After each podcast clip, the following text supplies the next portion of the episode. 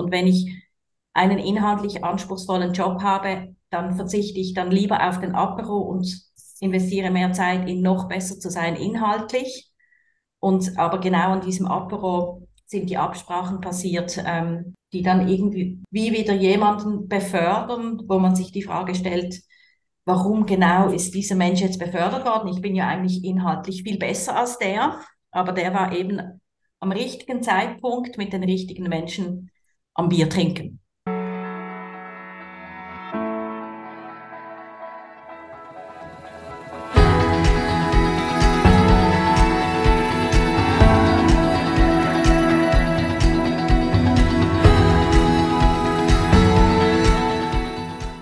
Hey, willkommen bei Women's Guide, dem Podcast, der Impulse vermittelt, die für Frauen wichtig sind und oft nicht angesprochen werden. Wir geben dir Denkanstöße und motivieren dich, deinen ganz persönlichen und beruflichen Lebensweg authentisch zu gehen. Lass dich inspirieren.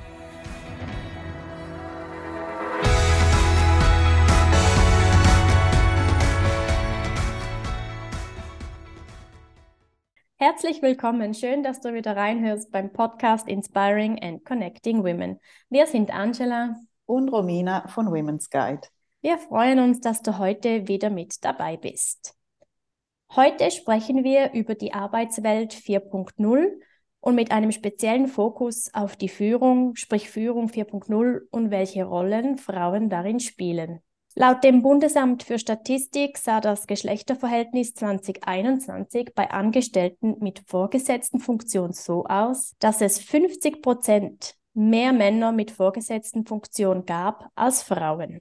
Wenn man die Angestellten in einer Unternehmensleitung anschaut, sind es fast doppelt so viele Männer wie Frauen. Dieser Frage, warum das so ist und auch warum Frauen aktuell prädestiniert sind, in Führungspositionen zu sein, wollen wir heute etwas auf den Grund gehen. Odette Heffeli, Gründerin und Inhaberin der Good People Tomorrow GmbH, beschäftigt sich genau mit diesen Themen und unterstützt unter anderem Frauen bei der Entscheidung, in die Führung zu gehen.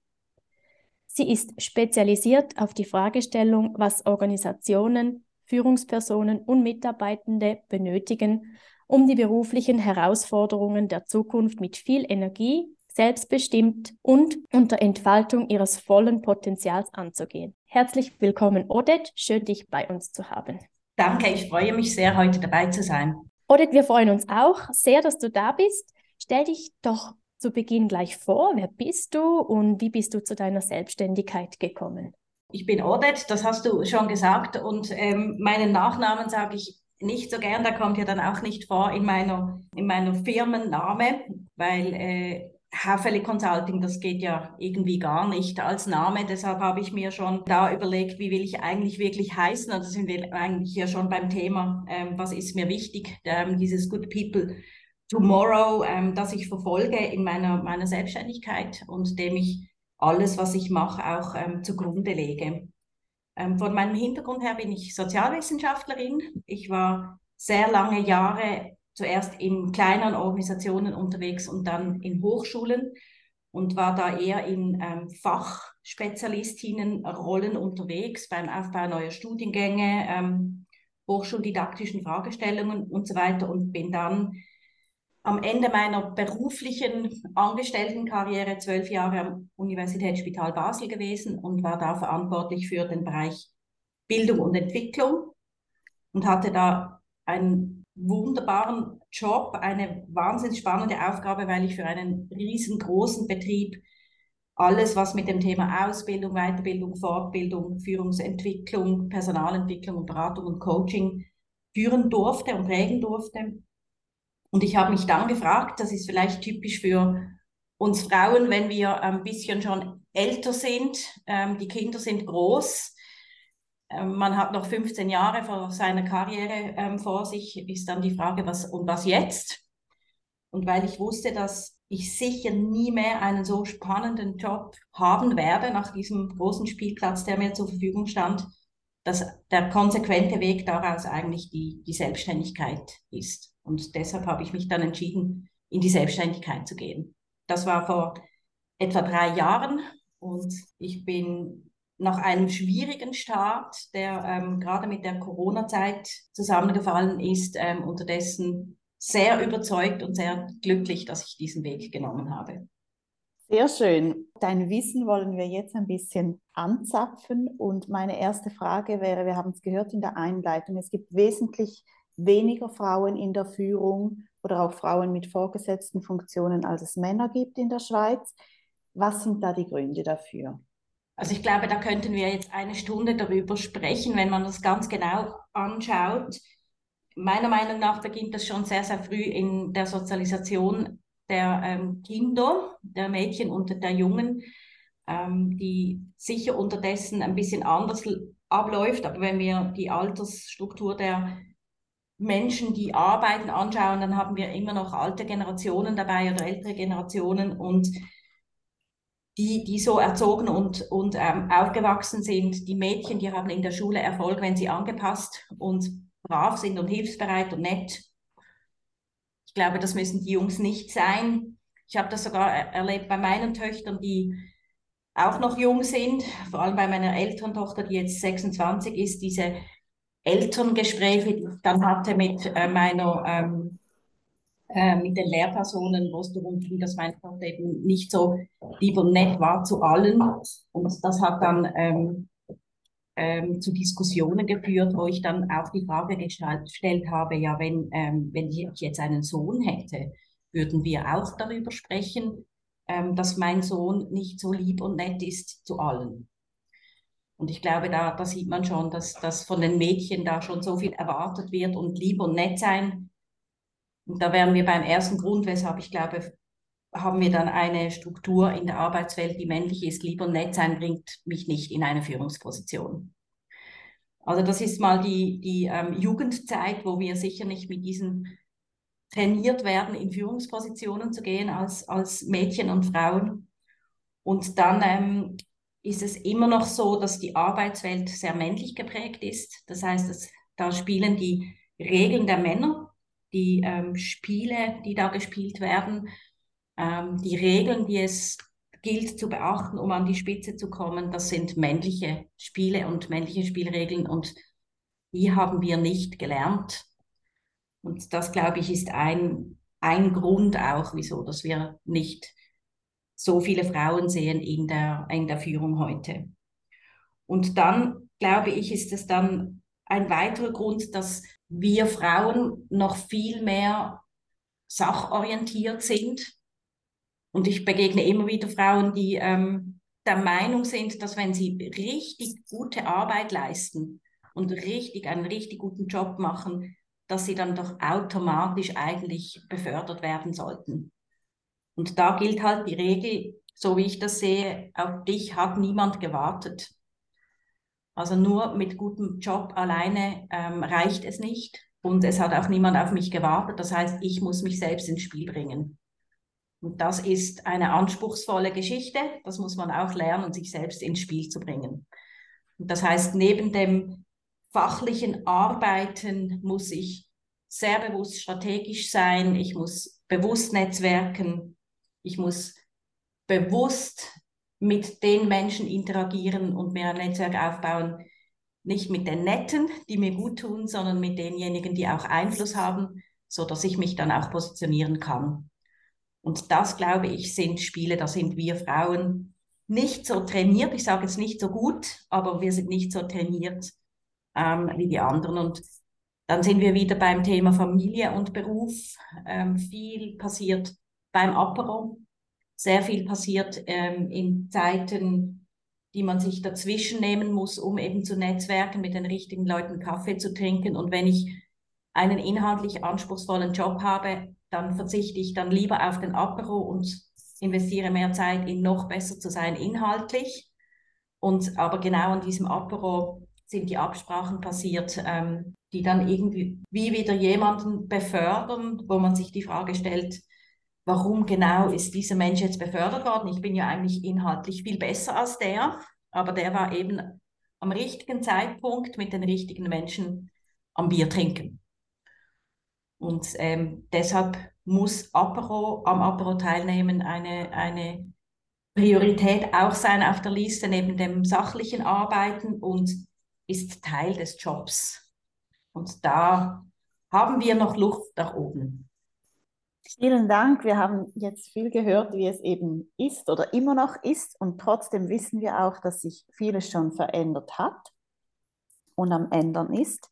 Was würdest du sagen, was sind so die Hauptpunkte, die jetzt wirklich mittlerweile passé sind und was ist neu in der Arbeitswelt, wenn wir von Arbeitswelt 4.0 sprechen? Also dafür möchte ich vielleicht ein bisschen ausholen, dass man das sieht, wenn, wenn äh, wir darüber nachdenken, was ist neu. Ähm, es ist eben spannend, wenn man die Führungstheorien oder die Diskussionen in der Führungstheorie anschaut, ähm, dass die Art, wie geführt wird, und das, äh, das ist wichtig, um, um die neue Arbeitswelt zu verstehen, ähm, die hat immer etwas zu tun mit dem Umfeld und was sind die gesellschaftlichen Herausforderungen und Trends. Und wenn man das so vergleicht, so ganz sehr grob gesagt, kann man sagen, man kann vergleichen, was war im Industriezeitalter, was war im Konsumzeitalter und was ist heute.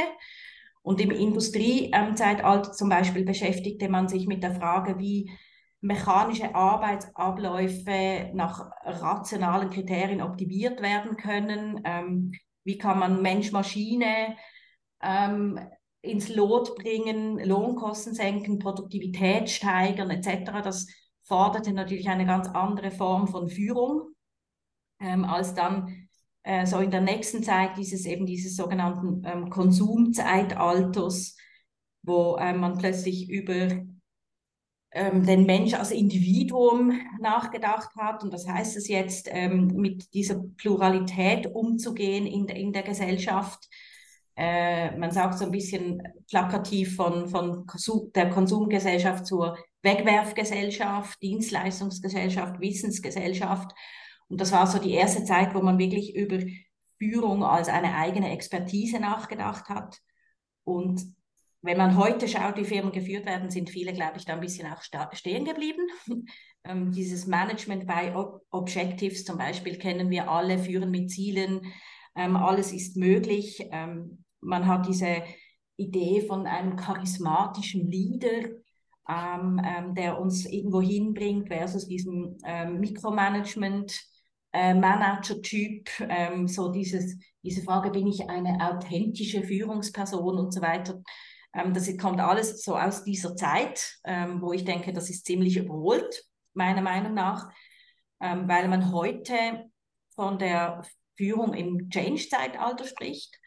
Und das Change-Zeitalter heißt, es ist nichts mehr vorhersehbar. Das heißt, man kann auch dieses Management bei Objectives, finde ich, sind Grenzen gesetzt, weil wenn wir da ähm, Ziele setzen für so Vision 2030 oder irgendwie sowas, das gibt es ja immer noch heute, ähm, wissen wir überhaupt, wo zwar was wo ist und wie das ist im 2030, ähm, finde ich ein bisschen mutig oder ein bisschen äh, Blick in die Kristallkugel. Das kann man heute alles nicht mehr. Das heißt, wir müssen uns heute überlegen, wie Führung aussehen muss, dass man dieses konstante Change-Syndrom am besten meistern kann. Und da sind wir beim Wandel, ist man heute am Erkennen, dass die Fragestellungen aus der oder die Erkenntnisse aus der positiven Psychologie ähm, genutzt werden können, ähm, weil da geht es um, um genau diese Themen. Wie ähm, kriegen wir Mitarbeitende hin? Wie äh, schaffen wir es in Organisationen, dass es unseren Mitarbeitenden gut geht?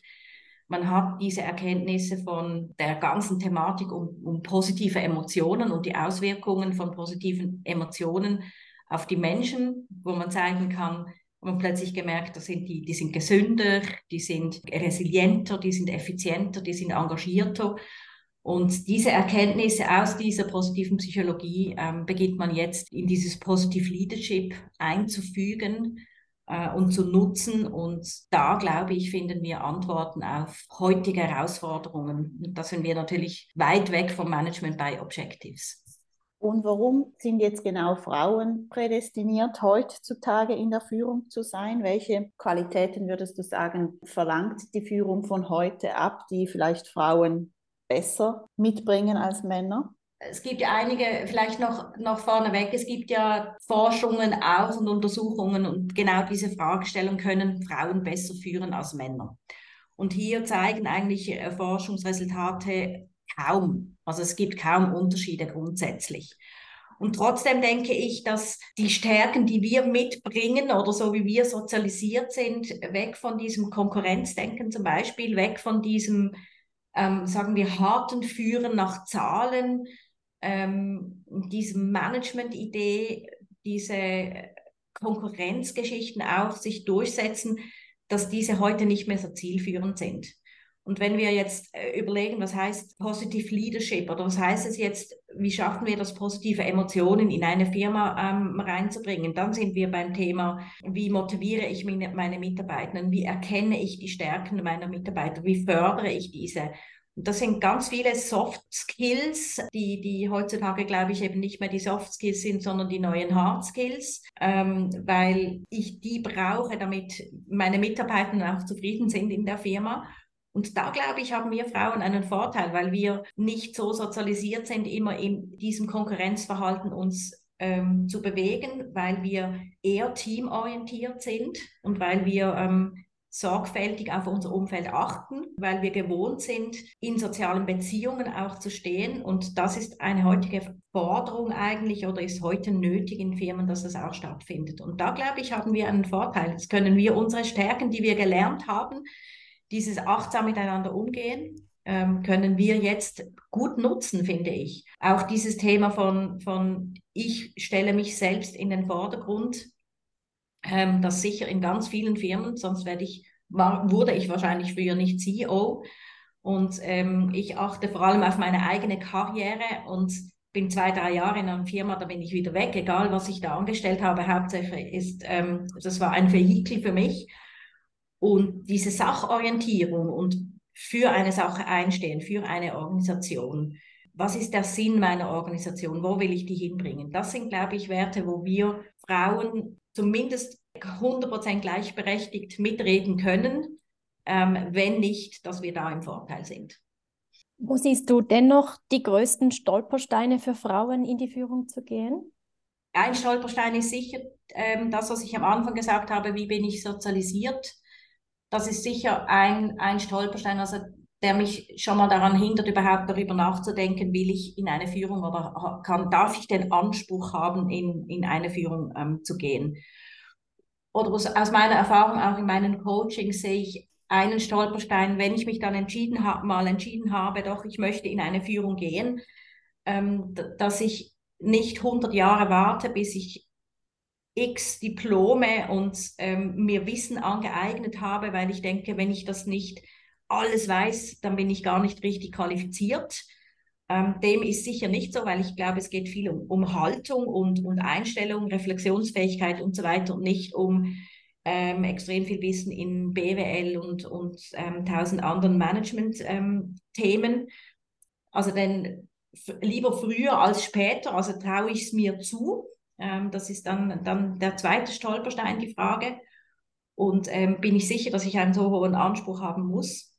Und dann ähm, ist, ist das Thema im Bewerbungsverfahren, das ich bin jetzt ein bisschen pauschal, aber, aber ähm, es trifft schon sehr oft zu, dass wir Frauen Underselling betreiben. Also dass wir sehr ehrlich sind in unserem Bewerbungsschreiben und dass, wenn man dann denkt, dass wir in Konkurrenz sind, auch mit, mit männlichen ähm, Bewerbern, da schneiden wir da schon mal schlechter ab, weil die eher, eher ein Overselling betreiben ähm, und da mutig ähm, denken, ja, sicher habe ich da das alles ge geschafft und das weiß ich alles, weil ich war mal ein, im Büro mit jemandem, der hat das gemacht, das reicht dann schon, dass ich das drauf mache. Und wir Frauen, wir sind da viel, viel zu bescheiden und zu ehrlich und, und ähm, vergessen dann ähm, gewisse Dinge reinzutun in die Bewerbung, die, die wir eigentlich sollten. Also da ist meine Devise immer, ähm, wenn du, wenn dein CV dich fast schmerzt und du nur mit den Augen, mit geschlossenen Augen abschick, abzuschicken traust, weil du so übertrieben hast, dann ist er genau richtig.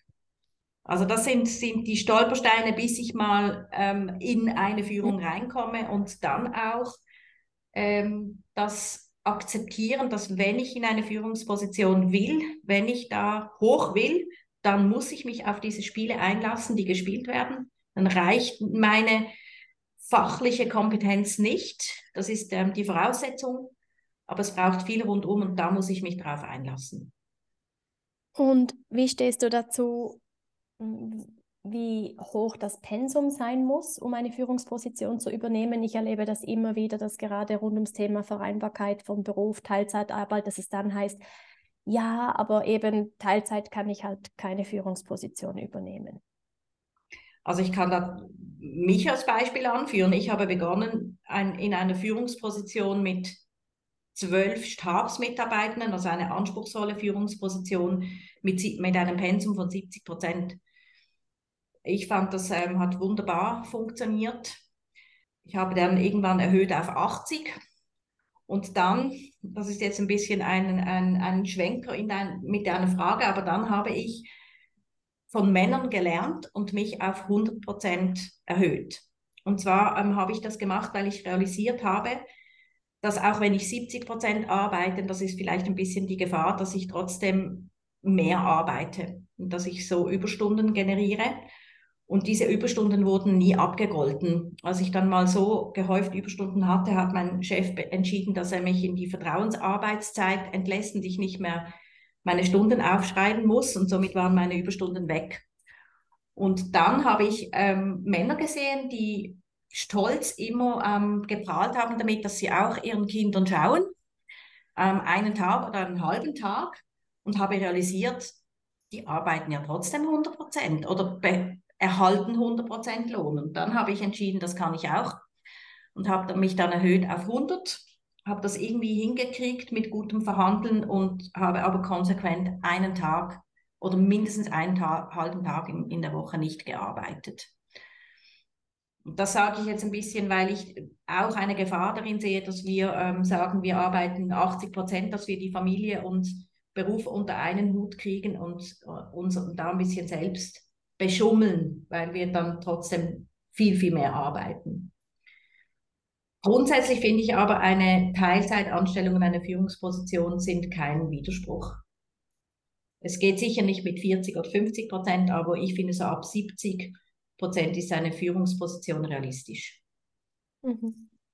Wie hilfst du Frauen jetzt konkret Entscheidungen zu treffen, in die Führung zu gehen? Welche Bedingungen müssen da gegeben sein oder worauf muss die Frau achten, was sie einfordern soll, ähm, bevor sie so eine Position dann auch annimmt? Für mich sind das äh, verschiedene Schritte. Das eine ist die Frage grundsätzlich, was möchte ich eigentlich im Leben? Und was ist mir wichtig, äh, wenn ich an Arbeit denke und was ist mein Anspruch? Und wenn ich merke, dass ich den Anspruch habe, dass ich zum Beispiel den Anspruch habe, dass ich etwas bewegen möchte, dass ich Einfluss nehmen möchte, wenn ich auch erkenne, ich bin eigentlich nicht, ich bin schon teamfähig, das muss man ja sein, das ist ein, ein Prädikat, das jeder für sich in Anspruch nimmt, aber wenn ich ganz ehrlich bin, ähm, so ein Mitglied sein in einem Team, das reicht mir nicht, das geht mir zu langsam oder da werden Entscheidungen getroffen, die ich gerne, die ich besser hätte machen können, also wenn ich diesen wirklich Anspruch habe, ich möchte etwas bewegen, dann macht es sicher Sinn, in, in, sag, zu sagen, ja, und das konsequenterweise muss ich da in eine Führungsposition rein. Auch wenn ich meine Persönlichkeit anschaue oder über meine Persönlichkeit nachdenke und ich merke, ich gehöre eher zu den Alpha-Tierchen, ähm, Typ Indianerhäuptling, ähm, Mensch, dann macht es auch Sinn, ähm, sich da einzugestehen, dann passt eine Führungsposition besser zu mir. Ich habe aber immer wieder auch Frauen bei mir im Coaching, wo wir anschauen, was ist eigentlich die, die Motivation oder was ist das Motiv, weshalb möchtest du jetzt so Karriere machen.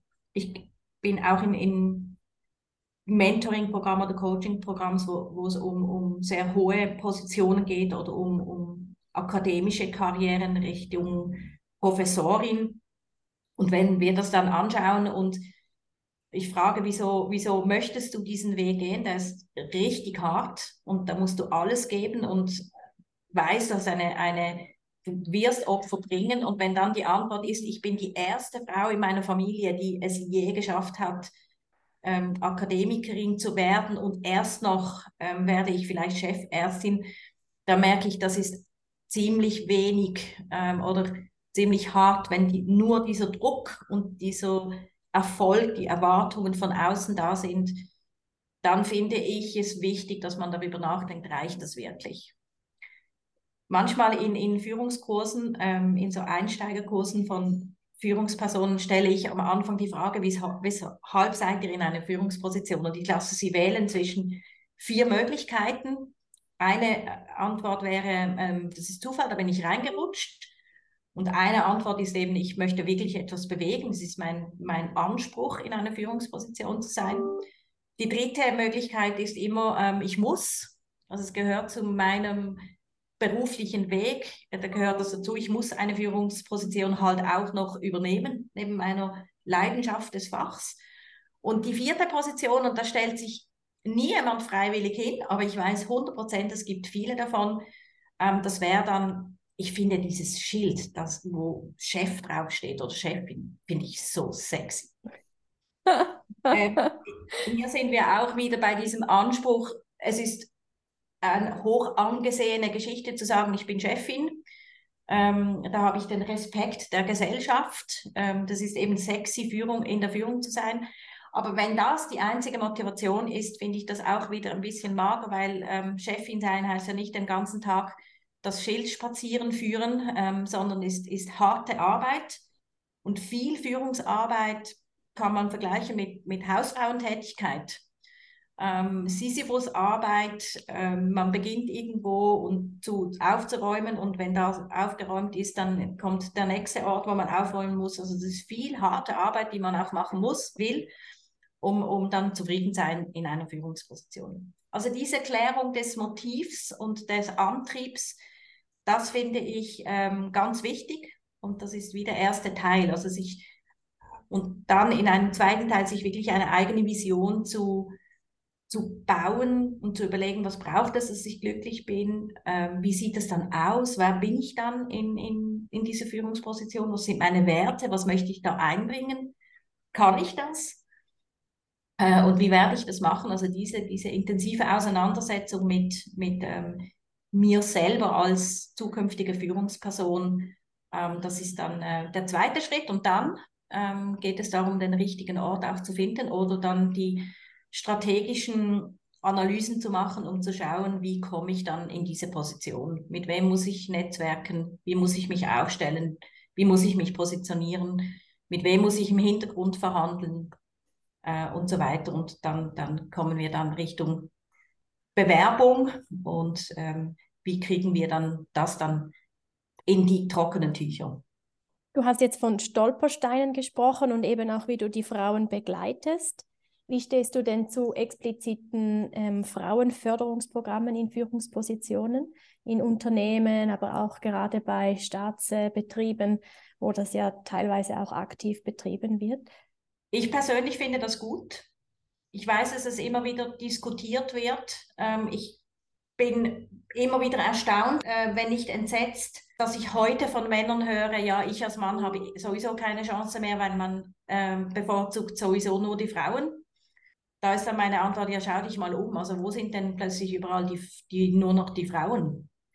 Ähm, ich finde wirklich, es braucht da noch explizite Fördermaßnahmen und ich bin auch sehr Befürworterin von Maßnahmen oder Orten, so, so Safe Spaces, wo die den Frauen zur Verfügung gestellt werden, wo sie über ihre eigenen Themen, gerade dieses Überleben in dieser Männerwelt, das Erlernen dieser Spielregeln, die die Männer, die haben das im Rückgrat, die haben das im Sandkasten gelernt und wir müssen da nachholen. Da brauchen die Frauen einen extra Raum dafür. Und deshalb finde ich es richtig, dass Frauen gefördert werden. Und es braucht noch diese Programme. Wir sind noch, noch lange nicht so weit, dass wir ein ausgeglichenes Verhältnis haben. Oder das ist mega spannend, dir zuzuhören rund um dieses Thema Führung. Ich möchte für den nächsten Teil noch ein bisschen den Fokus mehr auf Organisation Arbeitswelt 4.0 legen. Was braucht deiner Meinung nach heutzutage eine Organisation oder was macht eine gut geführte, nachhaltig, erfolgreiche Organisation heute aus? Das ist eine sehr wichtige und anspruchsvolle Frage oder anspruchsvoll zu beantworten. Wenn wir, wenn wir auf die heutige Zeit schauen und auf die ähm, Herausforderungen der heutigen Zeit, dann sind wir schnell bei Themen auch wie Fachkräftemangel. Wir sind sehr schnell bei, bei den Themen wie, wie ähm, positioniere ich meine Firma, dass sie erfolgreich ähm, sein kann.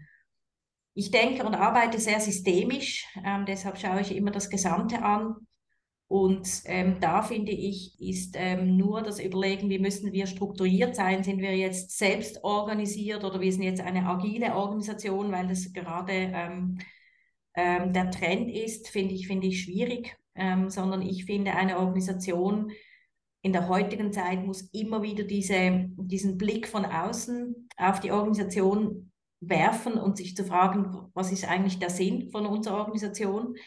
Ähm, für was gibt es uns auf der Welt? Und was hilft uns, ähm, um dieses Ziel zu erreichen? Und da haben wir das Kapital der Mitarbeitenden. Wir haben vielleicht eine Geschichte, die wichtig ist, die eine Rolle spielt und die uns prägt. Und wir haben daneben dann eben als, als äh, weiteren Faktor die ganzen Organisationsstrukturen und die all, dies alles in einen Zusammenhang zu bringen und immer wieder die Frage zu stellen, was brauchen wir für die Zukunft und wer sind denn unsere Mitarbeitenden? Ähm, was bringen die mit und wie setzen wir die ein? Ähm, das ist, finde ich, der Anspruch und das Wichtige der, in der heutigen Zeit. Es gibt so einen neuen Begriff, der ähm, in meinem Kollegenkreis herumkreist und ich, ich liebe den und der, der heißt ähm, Beautiful Organizations. Also was ist eine, eine schöne, eine wunderschöne Organisation heute? Und die muss natürlich überlegen, finde ich heute, wie bewegen wir uns in der Nachhaltigkeit, ähm, wie bewegen wir uns in Frauenthemen, wie bewegen wir uns in all diesen wichtigen Megatrends von heute und geben Antworten. Was glaubst du, brauchen die Arbeitnehmenden von heute oder was fordern sie ein, vielleicht anders auch als noch früher? Ja, die Arbeitnehmenden, die sind in einer guten Ausgangslage. Früher an Bewerbungsgesprächen hat sich ähm, die Firma dann nach dem Gespräch gedankt und gesagt, danke vielmals dass wir Sie, äh, für das Gespräch. Wir ähm, überlegen uns, ob Sie in die weitere Runde, in die nächste Runde kommen und melden uns. Und heute kann ja eigentlich jeder, der sich bewirbt, sagen, äh, danke vielmals für das Gespräch. Ähm, ich prüfe noch andere Angebote und gebe Ihnen dann Bescheid, ob ich weiterhin Interesse habe an, an Ihrer Firma. Also das ist ja schon mal die, eine super andere Ausgangslage. Das heißt, die Firmen müssen sich Mühe geben, äh, dass man kommt. Und das merkt man. Also dieser, dieser Fachkräftemangel finde ich auch äußerst positiv, weil das Organisationen zwingt, sich gut Gedanken zu machen. Wenn man es ein bisschen breiter anschaut, ähm, nutze ich gerne die Erkenntnisse aus der Fragestellung, wie entsteht Energie in einer Organisation. Und das kann man auf jeden einzelnen Mitarbeiter auch runterbrechen.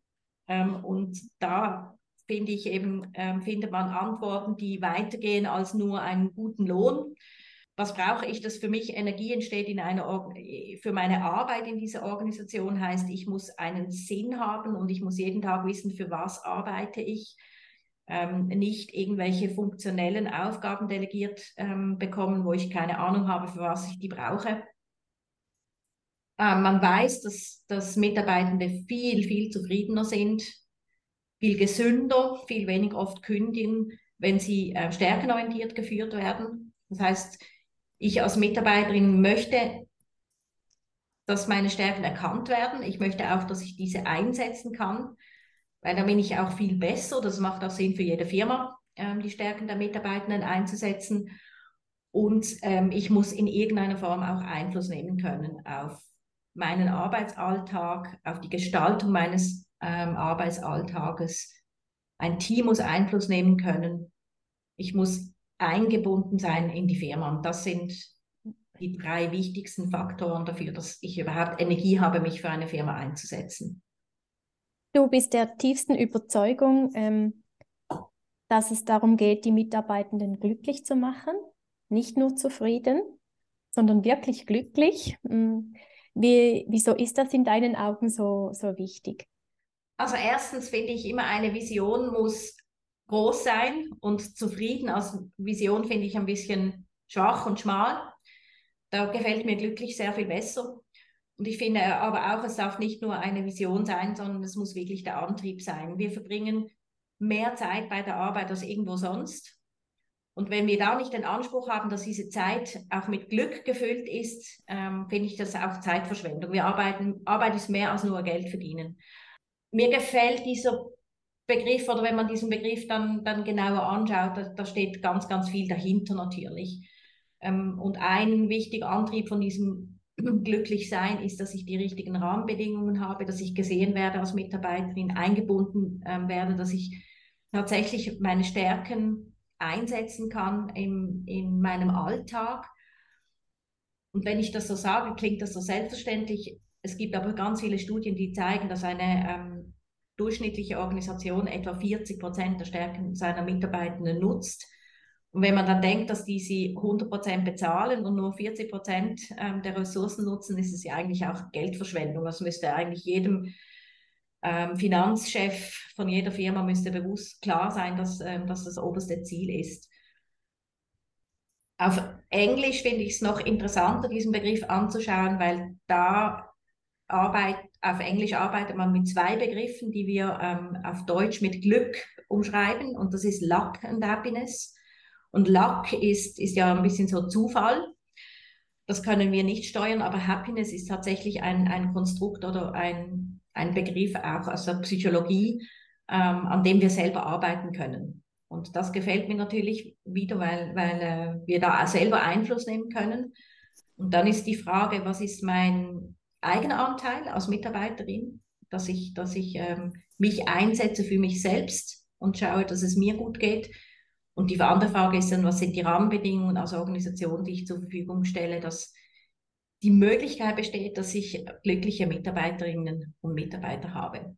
Wenn ich es aus Organisationssicht betrachte, äh, dann macht es Sinn, weil nach, nachweislich glückliche Mitarbeiter viel gesünder, viel loyaler, viel effizienter und viel teamfähiger sind. Also muss es eigentlich das Ziel, logisch, müsste eigentlich das Ziel jeder Organisation sein, als Vision zu haben, äh, glückliche Mitarbeiterinnen und Mitarbeiter zu haben. Verstehe ich keine Organisation, die sich das nicht zum Ziel setzt. Wenn ich also Führungsperson bin, äh, müsste ich beim äh, Erstgespräch dann fragen oder am ersten Arbeitstag, was, dich, was macht dich glücklich am Arbeitsplatz? Und das Ganz ist dann genau. mein Ausgangspunkt, ja. ich diese Person mit den gegebenen Rahmenbedingungen führen würde. Ja. Und auch als Führungsperson, dass ich den Schwerpunkt auf Fragestellungen äh, lege, nicht was ist nicht gut gelaufen und wo sind deine Schwächen, sondern wo sind deine Stärken? Was kannst du? Mhm. Und ähm, erzähl mir vom, in den letzten Monaten, was waren deine Highlights, was waren deine schönsten Erlebnisse, die dir Energie gegeben haben. Und dann ist dann die nächste Frage, und was hast du dazu beigetragen, dass du diesen Erfolg oder dieser Erfolg ähm, passiert ist, sich ereignet hat? Und dann äh, ist dann die Frage, wie können wir mehr davon? Wie schaffen wir es, aus diesem Erfolg zu lernen? Also die Frage, wie kann ich aus Fehlern lernen, ist wichtig. Fehlerkultur, da sind wir super gut in der Schweiz darin, aber ähm, Erfolgskultur fände ich schön. Aus Erfolg lernen. Und das macht viel glücklicher. Mhm. Oft in diesem Zusammenhang Arbeitswelt 4.0 wird ähm, von der Generation Z gesprochen. Welche Rolle spielt äh, diese Generation aus deiner Sicht? Jetzt auch im Wandel ja, in diese Richtung Arbeitswelt 4.0. Ich finde, die spielen eine wichtige Rolle man hört viel, vielleicht von den älteren Generationen, zu denen ich auch gehöre, dass man die wahnsinnig anstrengend findet. Äh, man erfindet ja auch ähm, Spitznamen ähm, für die, gut, ich glaube, das ist auch die Generation Y, die wird ja auch Snowflakes ähm, genannt, Generation Snowflakes. Es ist keine wirklich nette Umschreibung, weil es sind so empfindliche, ähm, zarte Pflänzchen, denen man schauen muss.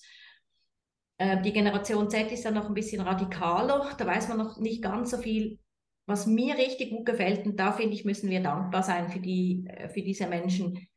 Wir haben noch gelernt, dass wenn etwas schwierig ist und etwas unfair ist, etwas hart ist, dass wir den Kopf runter und durch, wir müssen auf die Zähne beißen. Ähm, und da, mit dem sind wir ja eigentlich Unterstützende eines Systems, das nicht gut ist. Und die neue Generation, die hat die Freiheit, weil sie auch die Wahl hat. Ähm, die, wir haben diesen Markt, wo sie, wo sie wirklich Stellen finden, wenn sie ähm, sich bemühen. Also können sie auswählen. Und die sagen jetzt, diese harten Bedingungen, das muss ich mir nicht bieten lassen. Da suche ich mir etwas anderes. Und damit unter, unterstützen sie das System nicht mehr, sondern zeigen mit dem Finger auf die Wunden und zwingen uns ganz genau hinzuschauen. Und dafür, finde ich, müssen wir wirklich dankbar sein.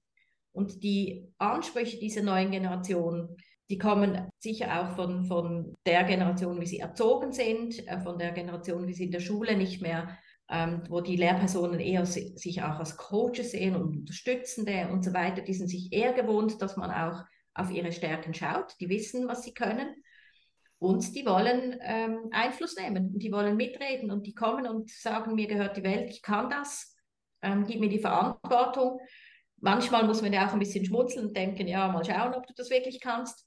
Ähm, aber ich finde diese, diesen Mut und diesen Anspruch, den sie mitbringen, den finde ich super gut, weil das hilft uns sehr genau hinzuschauen. Vielen Dank. Wir kommen langsam zum Schluss, oder? Ich möchte noch gerne wissen, wenn jetzt jemand zuhört, wir haben so viel gehört, ich habe jetzt so viel von dir mitgenommen und gelernt und finde es extrem spannend, ähm, die Überlegungen dahinter, die Beweggründe, äh, warum wir da sind, wo wir sind, wo eben noch Entwicklungsfelder liegen. Wenn jetzt aber eine Zuhörerin zuhört und sagt, ich spiele schon lange mit dem Gedanken, in eine Führungsposition zu gehen, bin irgendwie aber noch so ein bisschen unentschlossen oder unsicher. Was empfiehlst du so in einem ersten Schritt zu tun? Oder vielleicht hast du auch irgendeinen guten Buchtipp oder Podcast-Tipp, wo du sagst, hey, genau da kannst du diese Reflexion, die du vorhin erwähnt hast, ein bisschen äh, strukturiert angehen.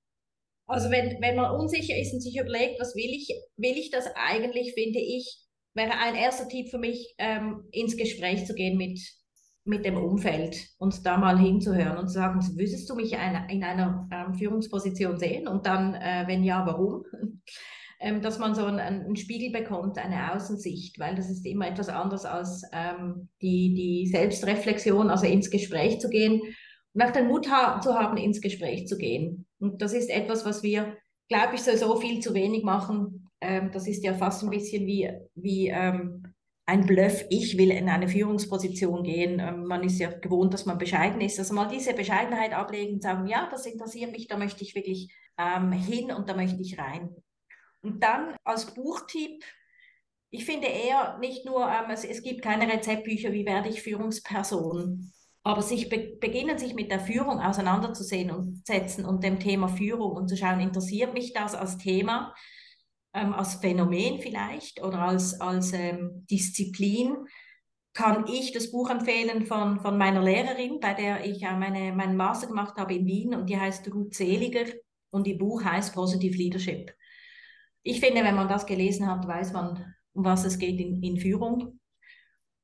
Und wenn man da Feuer fängt und denkt, das ist wirklich super spannend, das möchte ich auch machen, dann ist man bereit für den nächsten Schritt und dann geht es darum, ähm, einzusteigen in diese Überlegungen und beginnen, das Netzwerk aufzubauen.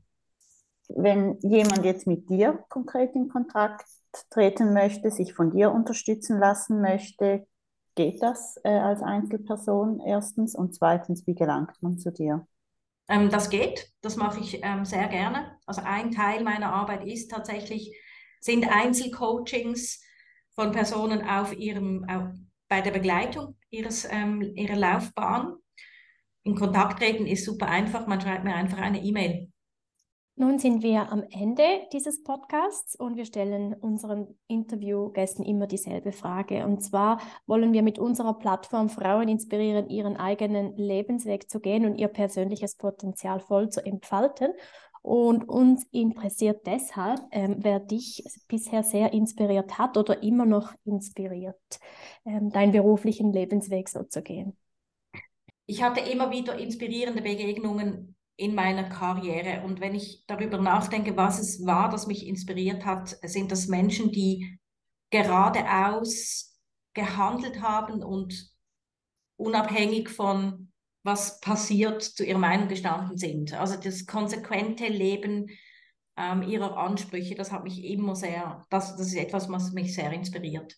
Was mich seit meiner Selbstständigkeit inspiriert, sind die, die Menschen, die ich begleite, die ähm, auch diese Konsequenz haben, die mutig sind, die ähm, ihren Weg gehen. Ich finde es wahnsinnig inspirierend, dann immer mit ihnen auch zu feiern, weil das ist ein wichtiger Teil. Ähm, und es macht mich, hat mich nie eine eigene, ein eigener Erfolg so glücklich gemacht wie, wie der Erfolg ähm, der Menschen, die ich begleite. Das, ist ein Teil von, von meinem Traumjob, den ich, den ich jetzt habe. Und wenn ich jetzt an, an Menschen denke, die mich sonst inspirieren, Führungsmenschen, dann ist es vielleicht ein bisschen plakativ, aber die Konsequenz ihrer Arbeit ähm, hat mich von ähm, der bald Ex-Premierministerin Ex äh, Jacinda Ardern immer sehr, sehr inspiriert. Ich finde auch ihren Entscheid zu gehen ähm, zeugt von ihrer beeindruckenden Führungsstärke. Und daneben, wer mich immer begleitet hat, auch in meiner Selbstständigkeit, ähm, habe ich mir ihren Leitspruch geklaut, ist Pipi Landstrumpf. Und ihr Leitspruch, den ich ähm, am Anfang meiner Selbstständigkeit hatte und immer wieder jetzt, wenn ich außerhalb der Komfortzone bin, ist, das habe ich noch nie gemacht, also bin ich völlig sicher, dass ich es kann. Das ist auch einer meiner Lieblingssprüche. Liebe Odette, wir danken dir von ganzem Herzen für deine Zeit und dieses sehr interessante und lehrreiche Gespräch. Es hat natürlich noch viel mehr Fragen dann auch aufgeworfen. Vielleicht ergibt sich dann ähm, nochmal äh, die Möglichkeit, mit dir zu sprechen. Wir sind überzeugt, dass auch viele Zuhörerinnen ganz viel ähm, Food for Thought bekommen haben durch dieses Gespräch und neue Anregungen, auch Motivation, sich mit dem Thema Führung auseinanderzusetzen. Und dir wünschen wir weiterhin viel Erfolg und alles Gute. Herzlichen Dank. Danke euch. Danke auch von meiner Seite, war sehr, sehr spannend, oder? Danke. Vielen Dank, dass du heute wieder dabei warst. Wir hoffen, du fühlst dich inspiriert und wir freuen, wenn du nächsten Monat wieder reinhörst. Wir freuen uns wie immer auf dein Feedback per E-Mail auf info@womensguide.ch oder via Social Media. Die Links dazu findest du auf unserer Webseite. In diesem Sinne, stay inspired and connected.